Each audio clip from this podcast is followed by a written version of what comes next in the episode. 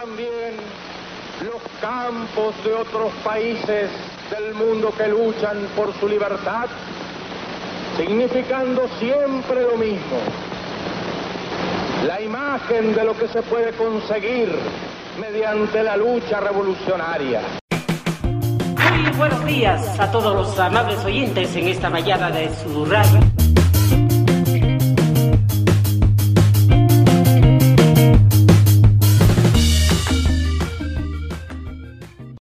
Salve galera da Proletária dos Campos, boa tarde, bom dia, boa noite, sejam bem-vindos aí ao nosso episódio, mais um. É, vocês devem ter percebido lá que a gente colocou, teve que tirar porque a situação não estava muito legal da gravação. Então a gente vai refazer a nossa entrevista com o professor Sérgio Gadini. É, e aí, se você não, não acabou não escutando aquela primeira versão que a gente jogou, é, o o nosso episódio no dia de hoje, a gente vai fazer uma entrevista é, com o professor Sérgio Gadini, é, que, que é pré-candidato à Prefeitura de Ponta Grossa pelo PSOL. E aí a gente está nessa série aí para conversar com os pré-candidatos, conversar um pouquinho é, sobre o projeto deles, o projeto para a nossa cidade, né, de Ponta Grossa. E aí no dia de hoje a gente voltou aqui com o professor Sérgio. Primeiro, primeiramente agradecer aí, professor, por por, pela disponibilidade, por, por aceitar gravar de novo aí. É, pedimos desculpa aí, né, pela, pela, enfim, pela atrapalhada ali, não deu muito certo, mas agora a gente faz, agora tá, tá melhor a conexão, agora a gente, agora vai, vai dar boa. E aí, só para manter o, a, o roteiro, é, perguntar aí para o pro professor, para que ele se apresente e conte aí, professor, quem é o senhor, da onde veio, para onde vai, Olá, ouvintes da Proletária dos Campos, satisfação conversar aqui neste diálogo sobre o que é possível a gente fazer nesses tempos difíceis ou de que forma a gente pode propor ações, iniciativas e projetos para mudar a realidade, ou pelo menos em parte, do que é possível na política a partir de Ponta Grossa. É, então, eu sou professor concursado da Universidade Estadual de Ponta Grossa, onde trabalho no curso de jornalismo, é, na graduação e também na pós-graduação. Realizo pesquisas diversas, oriento inúmeros projetos de pesquisa, de iniciação científica, de extensão, de pós-graduação e também, naturalmente, com atividades de aulas na graduação e na pós-graduação. Eu estou em Ponta Grossa desde fevereiro de 1996, daqui a alguns meses. Portanto, eu completo um quarto de século na Princesa dos Campos Generais, ou Gerais, como alguns preferem dizer. E ao longo desse tempo, eu sempre participei de movimentos sociais, sempre me envolvi nas mais diversas iniciativas, ações e projetos coletivos que envolvem lutas por direitos sociais e defesas de conquistas que interessam a grande maioria da população. E essa trajetória, ela não é apenas nesse tempo que eu estou em Ponta Grossa. Ao longo da minha vida, eu sempre fiz isso. E nas várias cidades onde eu morei, eu também fiz isso, desta, com, este, com esta mesma aposta, porque isso parte de uma crença, de uma aposta, de uma convicção de que é, política é um exercício da cidadania e política não pode ser, como infelizmente hoje ainda é, uma forma de enriquecer meia dúzia de pessoas e reproduzir desigualdades e reproduzir as condições de pobreza da maioria. Ao contrário, política pode facilmente ser vista, e em muitos lugares do mundo é assim, como um serviço comunitário, um serviço de dedicação coletiva, que as pessoas se dispõem a contribuir, a trabalhar por isso que uma das primeiras coisas que o nosso projeto de Cidade Solidária, esse é o nome do projeto que nesta pré-campanha, nesse momento de pré-campanha, o pessoal apresenta com parceria, com apoio de diversos grupos e pessoas de variados setores sociais, apresenta para discutir e dizer que é possível, dentro de todas as limitações, mudar a cidade de Ponta Grossa. Então, é nesse contexto que a minha pré-candidatura, indicada pelo Partido Socialismo e Liberdade no município vislumbra metas, projetos e iniciativas para construir uma cidade solidária. Legal, bacana, professor. É importante colocar né, esse, alguns pontos sobre esse, essa visão, esse posicionamento político, né, essa maneira diferente né, de se entender política. Mas para os nossos ouvintes para a gente conhecer um pouquinho melhor, se puder comentar, falar um pouquinho da, dessa trajetória política, né, é, movimentos sociais que participou, né, a, a relação com, com, o partido quando entrou, e enfim, outras lutas que, que, que já travou por aí. É, como, como que foi para a gente conhecer mais um pouquinho da, da história, dessa trajetória política do professor aí, se puder falar? Certo. Eu, como a grande maioria da população, a gente sempre, às vezes, diz que ah, as pessoas são de uma cidade ou de outra. Fato é que todos os indicadores mostram que a grande maioria da nossa população é migrante. Ou muda de uma cidade a outra, ou muda do campo para a cidade, ou em, em alguns casos o contrário, ou de um estado para outro, e mesmo, às vezes, de algum país ao outro.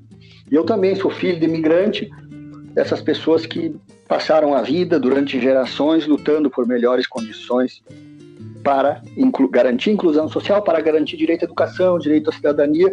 E é dessa forma que eu já morei em mais de 10 cidades neste país. Portanto, eu, eu, eu venho de uma família que tem esta, esta disposição, não só de luta, mas a convicção de que a gente pode sempre fazer alguma coisa para melhorar a vida das pessoas.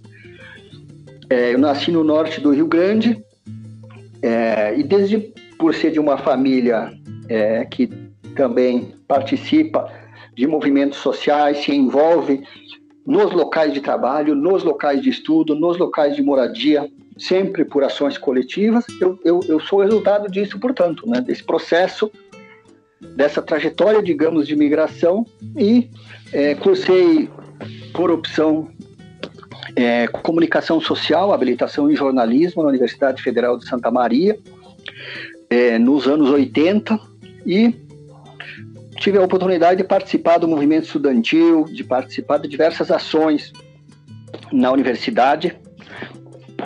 E ao longo desse processo eu sempre fiz isso. Então, onde, onde eu morei, de alguma forma eu me envolvi, eu, eu sempre me senti muito à vontade em dizer que ser cidadão do mundo é ter a capacidade, a habilidade e a disposição, acima de tudo, de fazer com que o local onde a gente mora, o local onde a gente vive, a gente estuda, a gente trabalha e a gente busca também se divertir, a gente tem que torná-lo melhor, de alguma forma.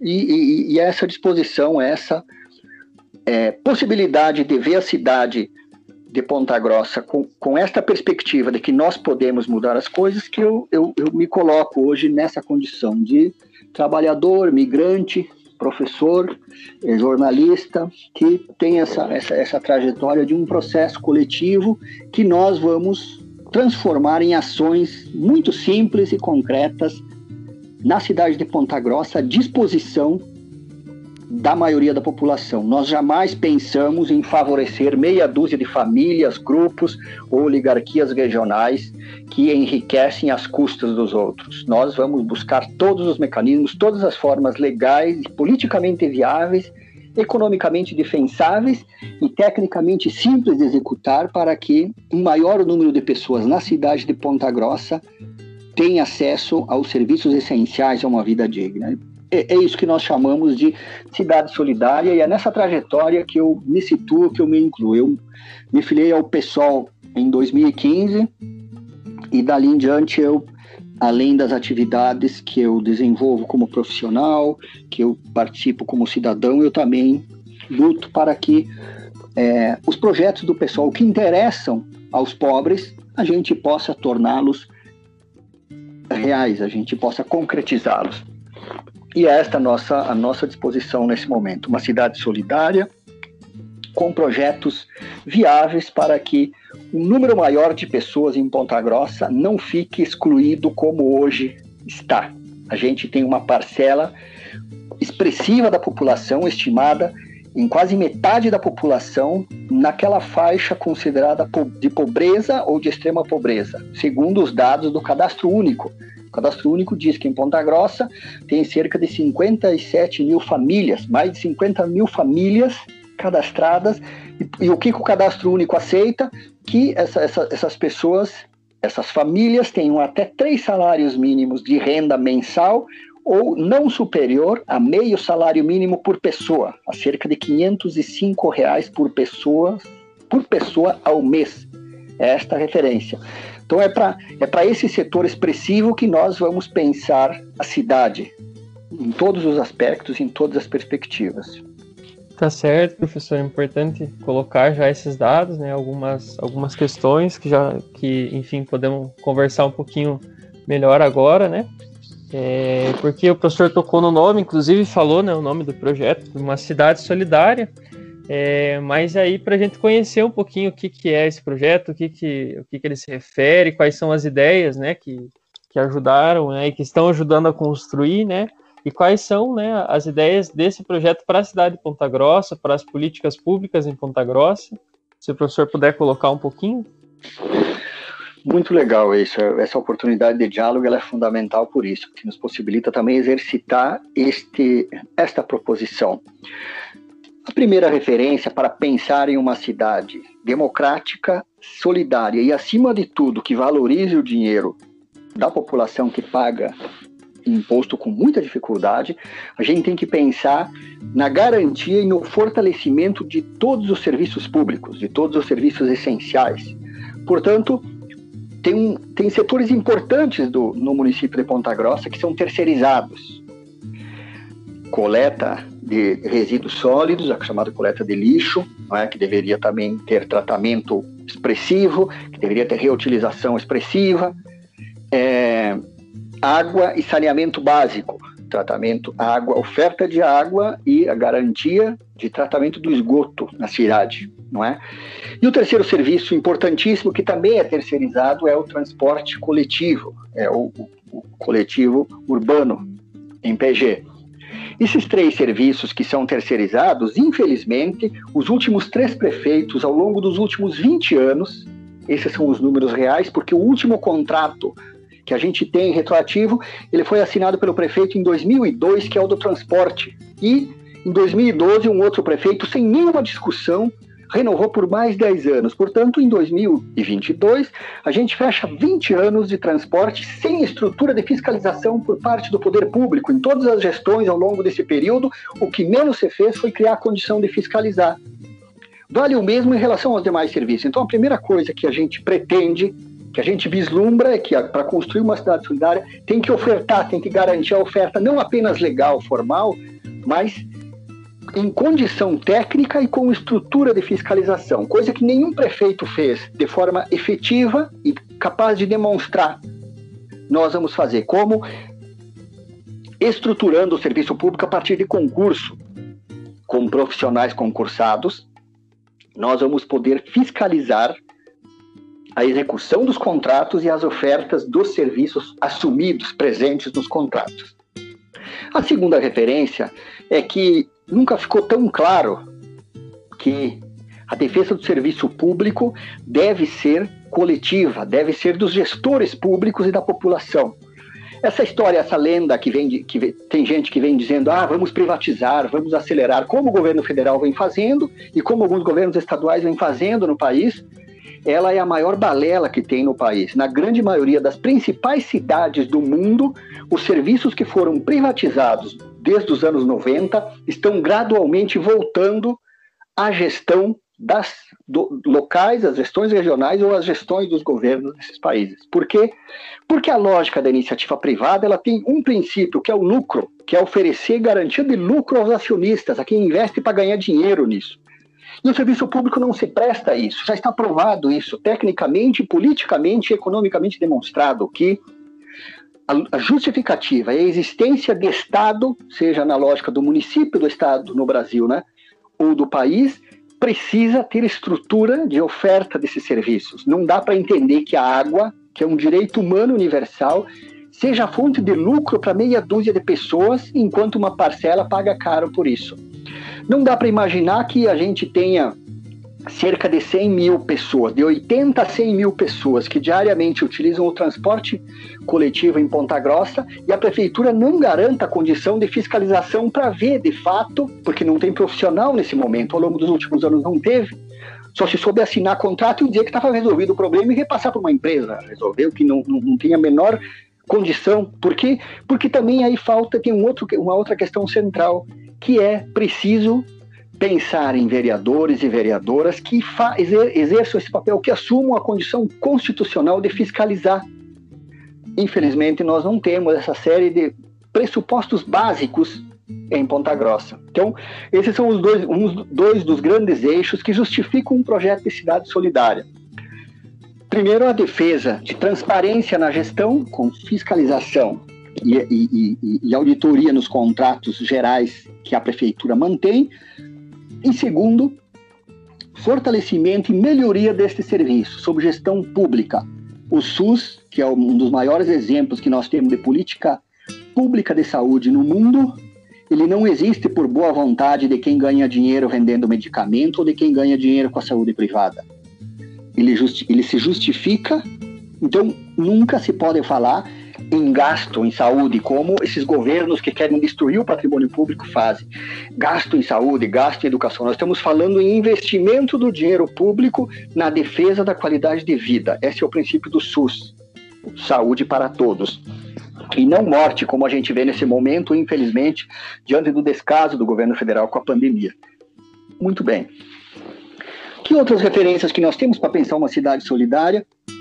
Uma das propostas que a gente tem que a gente vai desenvolver em parceria com a sociedade civil organizada, é pensar um projeto gradual de é, renda básica cidadã, uma renda mínima para setores que não conseguem, nestas atuais condições de pandemia, é, sobreviver por, por uma série de razões e também porque a economia tem enfraquecido. Desde 2015, nenhum indicador justifica que a economia melhora. Ao contrário, nós temos o quê? Aumento de pessoas atuando, trabalhando em condições precárias, precaríssimas, sem direitos, porque esses governos, desde o Temer 2016, passou a destruir a chamada reforma trabalhista deles, retirou direitos dos trabalhadores. Na sequência, a gente tem aquela política fatídica e desastrosa de congelar investimento público em áreas estratégicas, mas é, em contraposição sempre garantindo o lucro dos grandes banqueiros.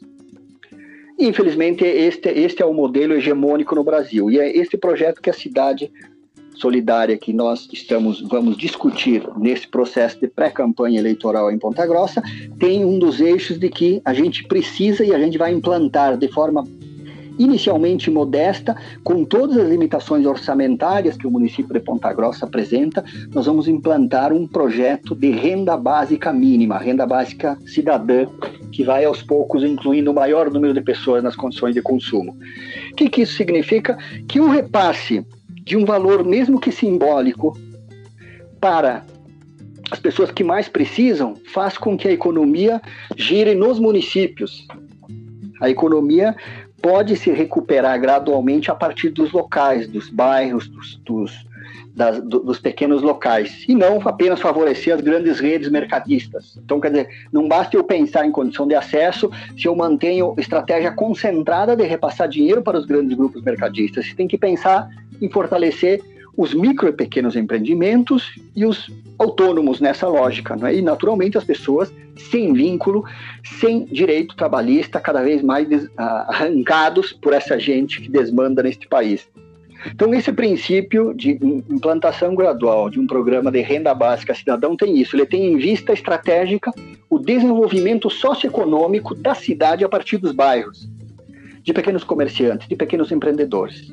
De onde você vai tirar dinheiro para isso? É o que as pessoas mais perguntam. É possível?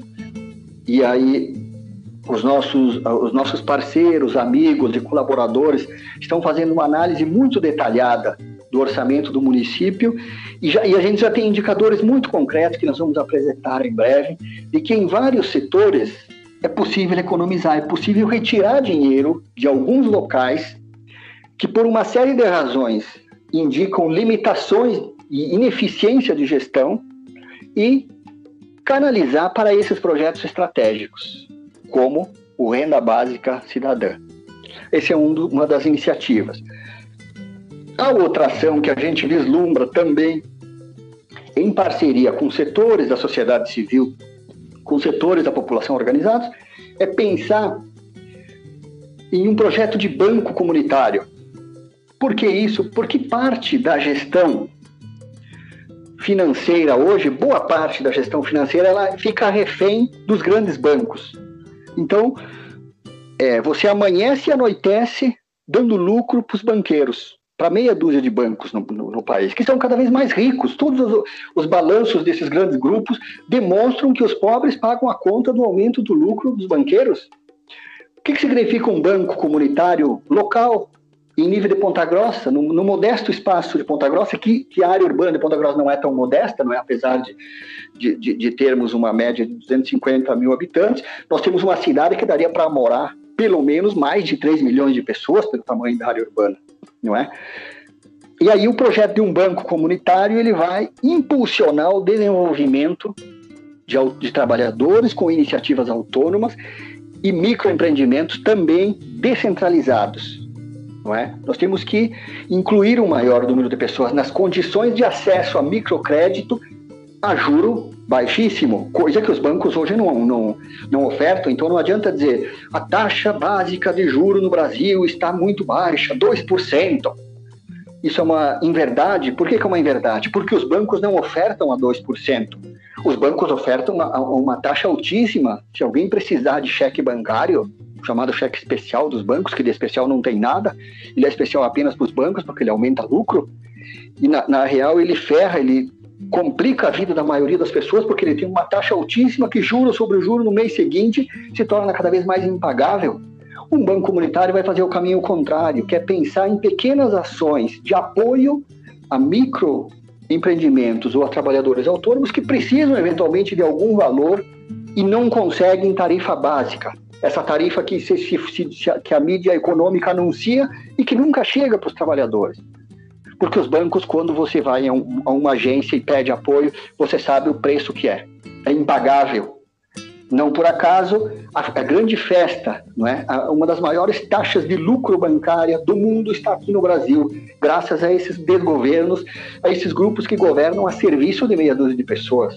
Então, uma iniciativa muito modesta de um banco comunitário local vai aos poucos e de forma muito simples e humilde tentar reinverter essa roda viciada e desigual da economia brasileira a partir de um projeto de cidade solidária em PG.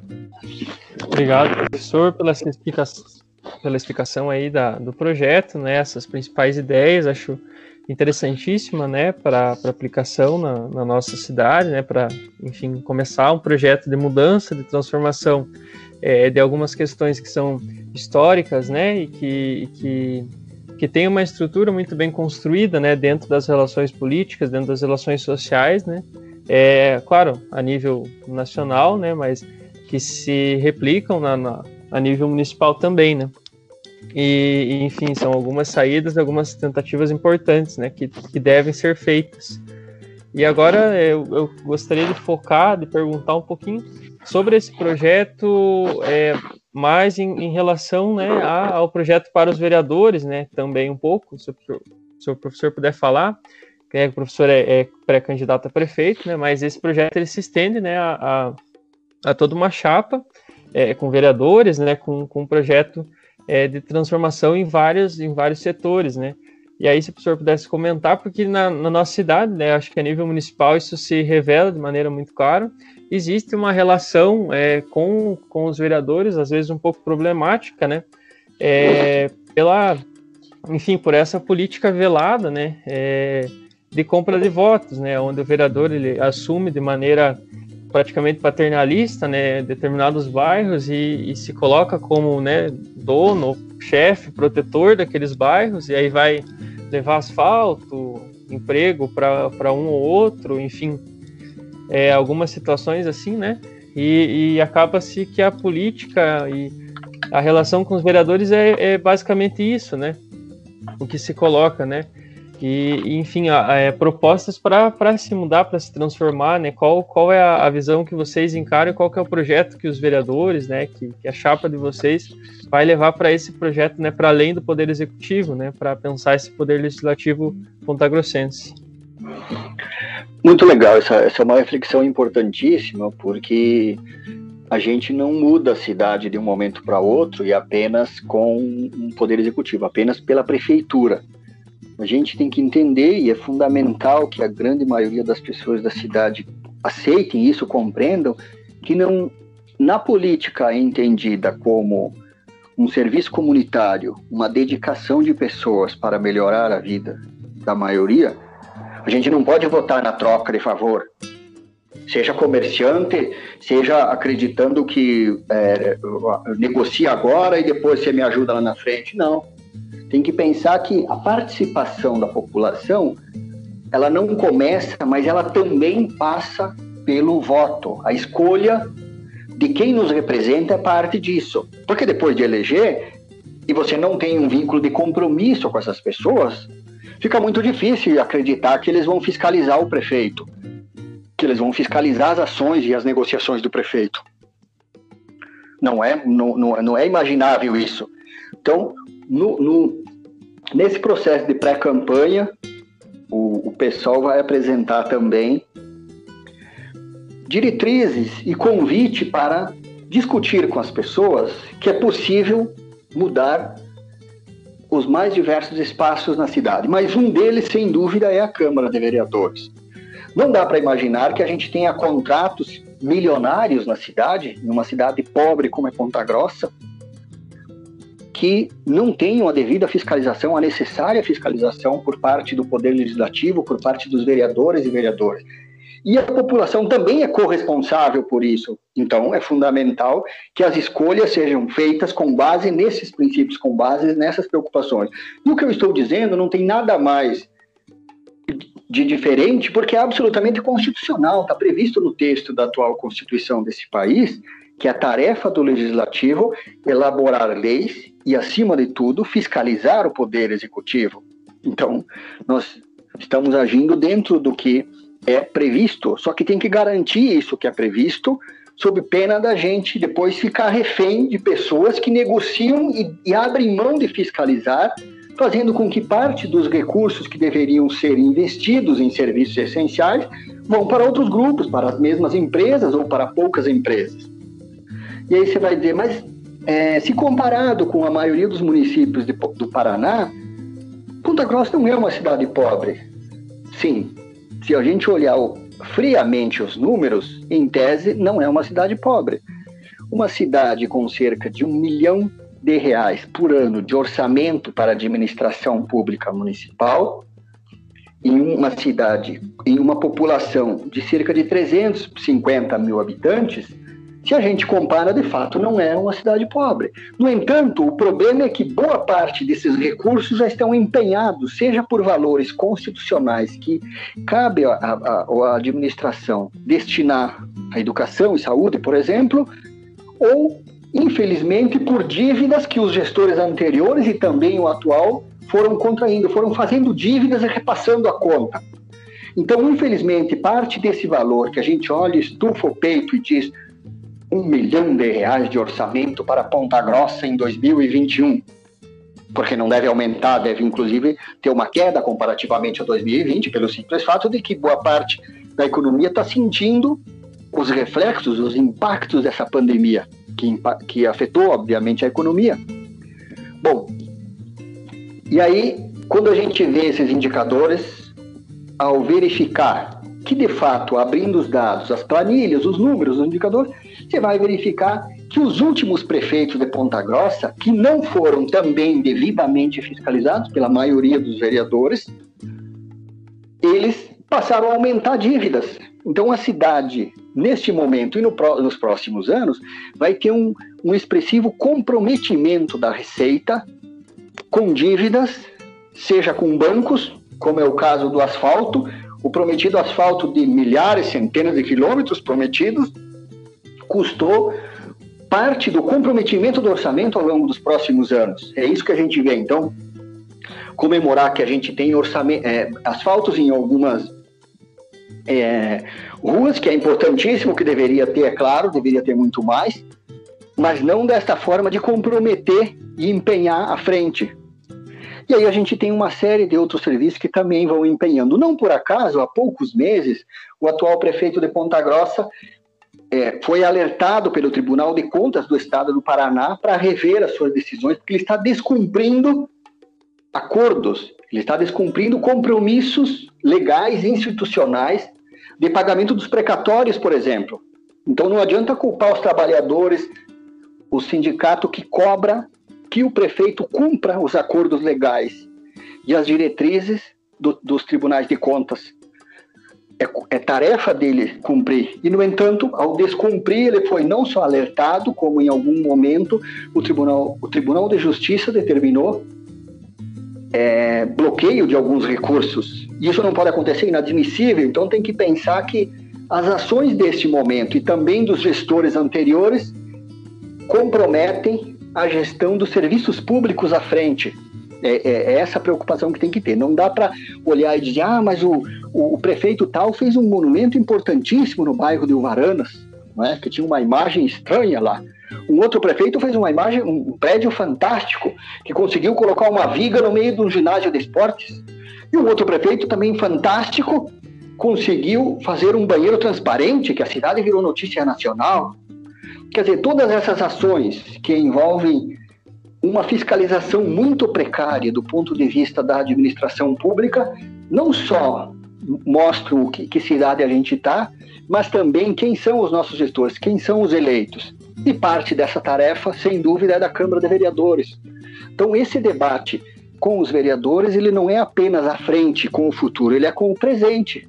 E parte da nossa vida, do que a gente quer de uma vida melhor para a maioria das pessoas na nossa cidade, também depende das escolhas que a gente faz. Depois, não adianta chorar, reclamar e dizer que, ah, que pena, política nada presta. A política não presta quando ela é feita como é feita hoje, a serviço de uma minoria. E essa não é a política que entende que deve ser ou pode ser um serviço de interesse coletivo, um serviço de prestação comunitária. É com esta referência, com este princípio, que, por exemplo, na, na, no, projeto de cidade solidária, o prefeito não precisa de salário. Neste caso, porque como eu sou professor e trabalho como professor, e ao entender a política desta forma, eu não preciso de salário. Naturalmente, os recursos do salário do prefeito, num virtual mandato do pessoal em Ponta Grossa, serão destinados à gestão pública. São esses compromissos que nos integram e que nos deixam muito à vontade para dizer que é possível transformar em pequenos gestos, em pequenas ações, a administração pública em Ponta Grossa capaz de se colocar a serviço da maioria das pessoas que pagam impostos no município. Certíssimo, professor. Eu acho que é importante colocar né, esse ponto, né, esse projeto aí também pra, pra, pra, para o legislativo aqui da cidade.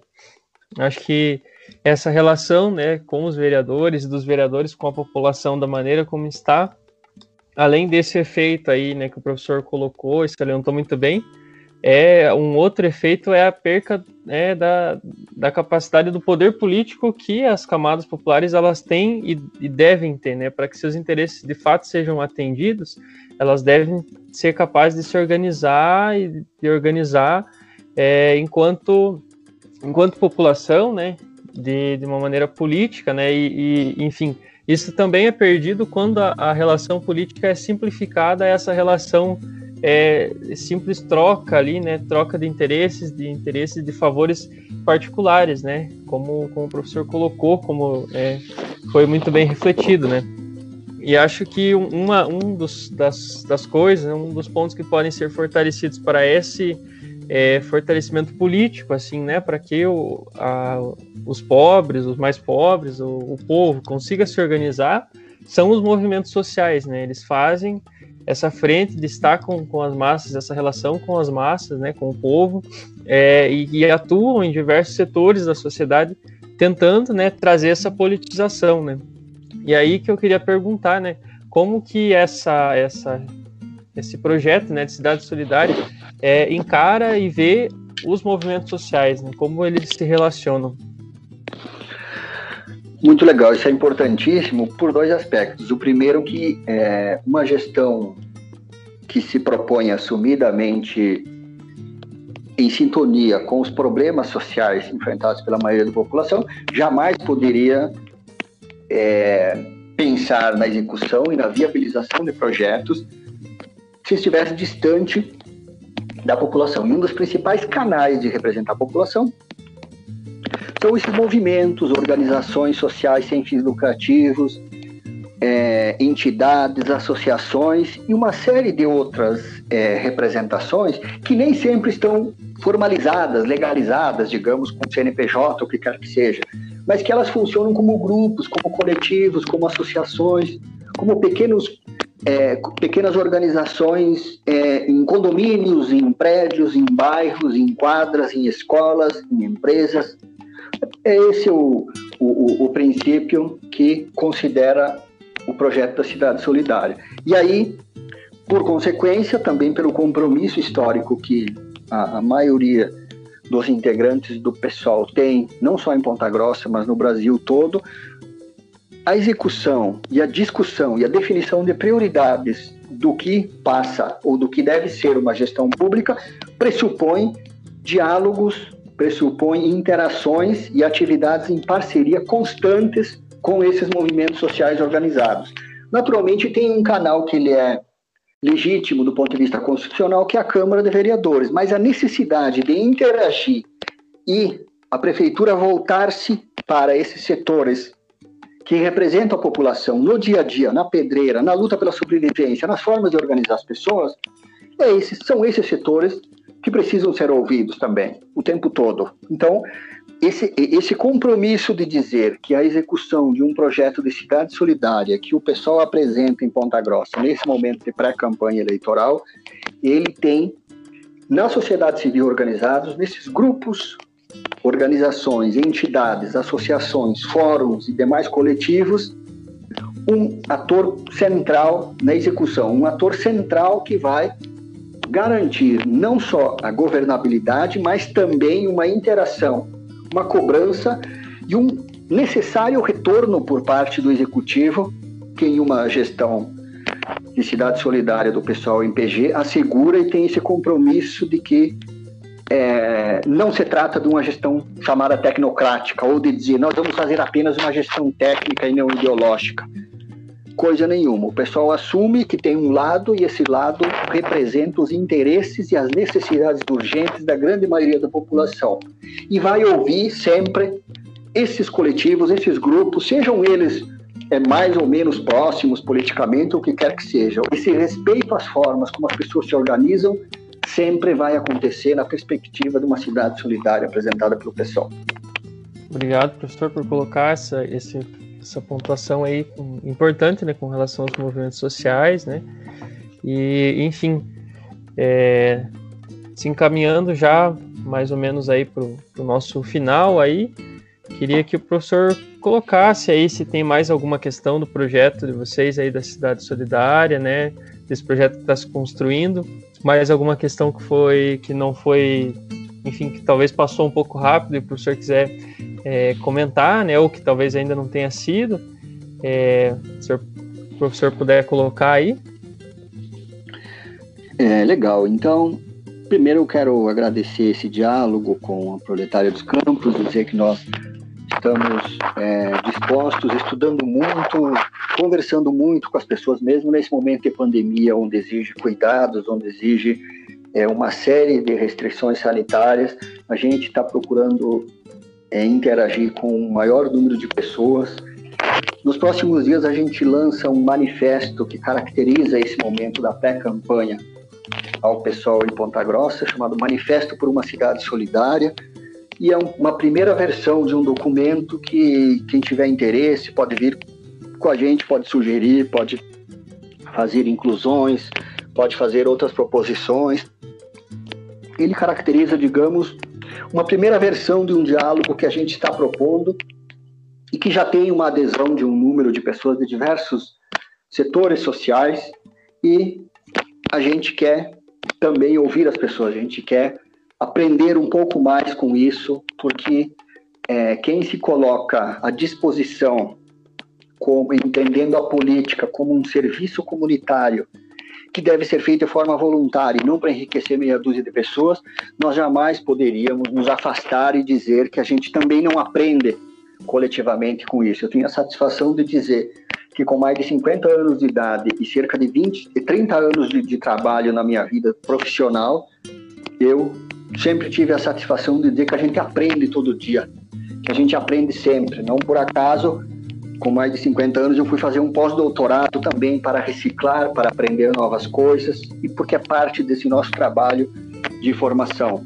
Porque a educação sempre é a base desse princípio que a gente pensa e deve fundamentar e defender, que é a defesa do bem público, a defesa do serviço público e a defesa de que a grande maioria da população que precisa tenha acesso a esses mais diversos serviços. Então, convite muito modesto que eu deixo é você que nos ouve aqui e que acompanha ao longo dos próximos dias, é, pode interagir com a gente aí nos canais diversos de redes sociais, nós estamos abertos, é, conheça o nosso manifesto, conheça as nossas propostas muito simples, concretas e viáveis que a gente vai apresentar ao longo desta pré-campanha para construir uma cidade solidária. A população de Ponta Grossa sabe disso, ela é solidária. Esse, essa experiência muito trágica da pandemia do coronavírus em 2020 mostra que os pobres, como sempre, são os mais solidários nos projetos sociais sem fins lucrativos. Ao contrário, quem ganha muito dinheiro, quem enriquece cada vez mais às custas da maioria, não vê a solidariedade no horizonte, ele vê apenas a lógica de acumulação. E nós vamos propor de forma muito concreta a reinversão desses valores, a reinversão dessa roda da desigualdade social em Ponta Grossa. De coração, muito obrigado e um ótimo convite. Vamos dialogar sempre à frente até fazer com que a cidade seja efetivamente solidária. Muito grato de coração. Nós que agradecemos, enquanto proletário dos campos, professor, é, a disponibilidade nos dois dias para a gente gravar e, e, enfim, agora deu certo, né? Agora estava mais estável. Então você aí, ouvinte da Proletária, vai poder ouvir é, bem tranquilo, com uma boa qualidade aí as propostas que o professor Dadini colocou, né? As reflexões que ele fez, você vai poder acompanhar aí. É, a gente já adianta que coloca lá quando publicar lá no nosso Instagram, a Proletária, é, a Proletária dos Campos, né? Segue a gente lá também. É, a gente vai colocar lá o, o, Instagram do professor Gadini, o Instagram do, do PSOL, vocês vão poder acompanhar aí, né? É, o lançamento desses projetos, né, desse manifesto é, nas redes sociais. Então acompanha, segue a gente lá, segue lá o professor Gadini. É, e é isso, hoje o episódio foi um pouquinho mais curto, hoje era um novo formato, né? Esse formato de entrevista, eu meio aprendendo a fazer, né? Como é que faz entrevista aí. Mas enfim, acho que já, acho que foi muito bacana essa conversa com o professor. Acho que já, já rendeu bastante. Espero que você, ouvinte da Proletária dos Campos, tenha gostado. E é isso, forte abraço, valeu!